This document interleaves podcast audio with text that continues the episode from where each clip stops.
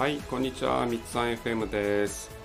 はい、えーと、第9回目かな、の放送になるかと思います。今日もよろしくお願いします。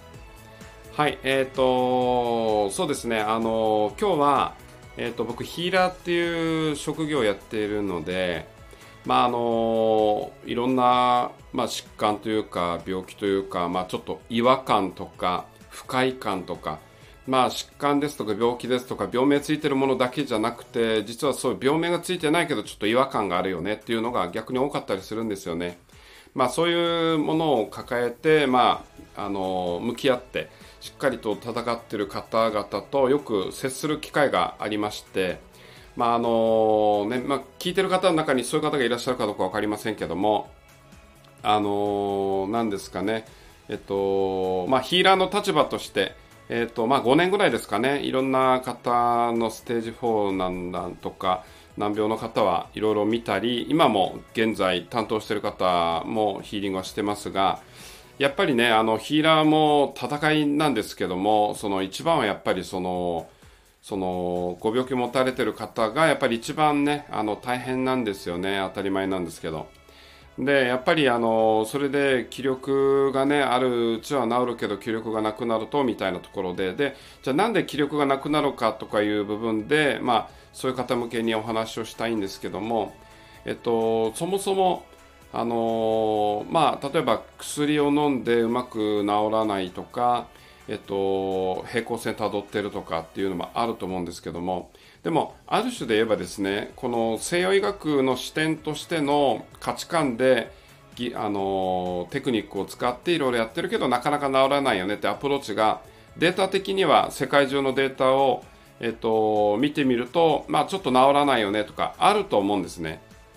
で治りにくいとかえっと、止めるのがやっととかあると思うんですけどそれはあくまでも西洋医学的なアプローチの、えっと、範疇であって東洋医学的にはまた違うかもしれないしヒーリング的にはまた違うかもしれないと。西洋医学的なものは特に部分部分でやっていくって西洋医学はすごく大事で人類の寿命が伸びたのも西洋医学のおかげなんですよね。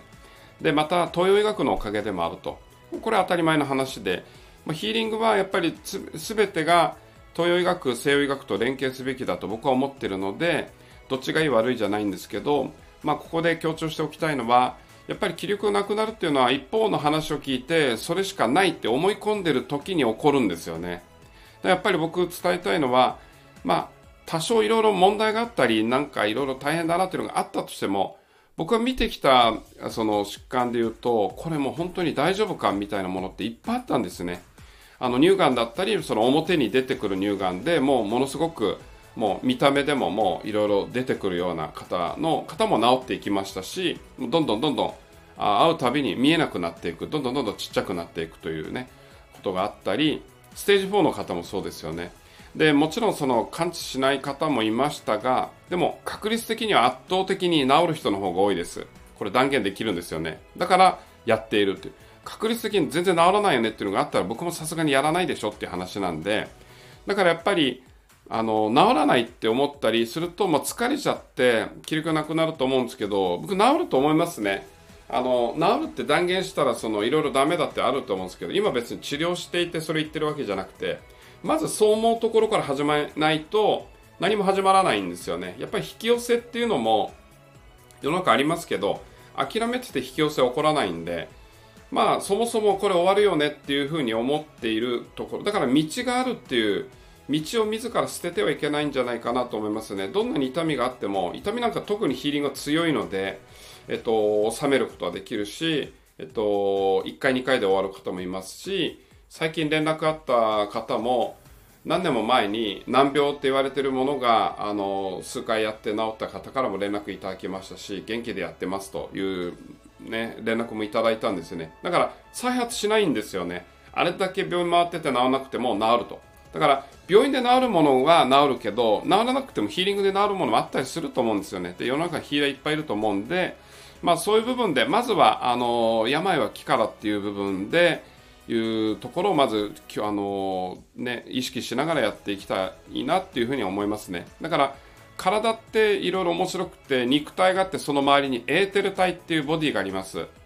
まあだからあの、エネルギー、ね、このエーテル体がなくなると体は維持できなくなるんで脂肪っていう風になるんですけど、まあ肉体があってエーテル体があって、その次にアストラル体っていうのがあって、その次にメンタル体、コーザル体っていうのがあるんですけど、基本的にメンタル体、あアストラル体、コーザル体というのが心なので、人の心は実は、あの、ハートのところにあるっていうよりも周りにあるんですね。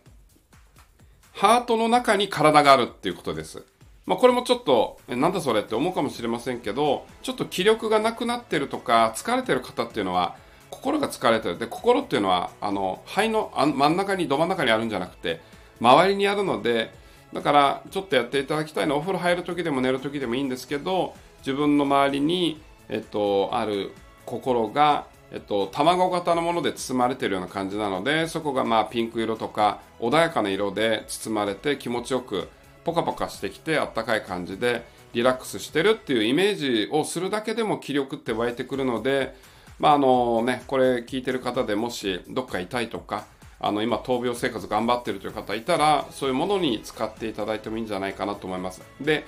ヒーリングっていうのは基本何使ってやるのっていうところなんですけど、イメージを使うんですね。イメージとヒーラーの精神力を使います。だから、まあ疲れるんですけど、だからこれって目に見えないものではあるんですが、離れてる人でもイメージを送ることで治っていくってことなんですね。だからこれを自分自身でこれセルフヒーリングと言いますけど、自分の体の周りにある心がゆっくり癒されて気持ちよくポカポカになっていくっていうのは自分の中で視覚化をする必要があってイメージの中で視覚をしてで自分がどんどん笑顔になって痛みがボロボロボロって落ちていくと足元から流れていく黒い痛み、ね、痛みが黒い液体として足の裏から流れ落ちていくっていうだけでも必ず反応するんですよ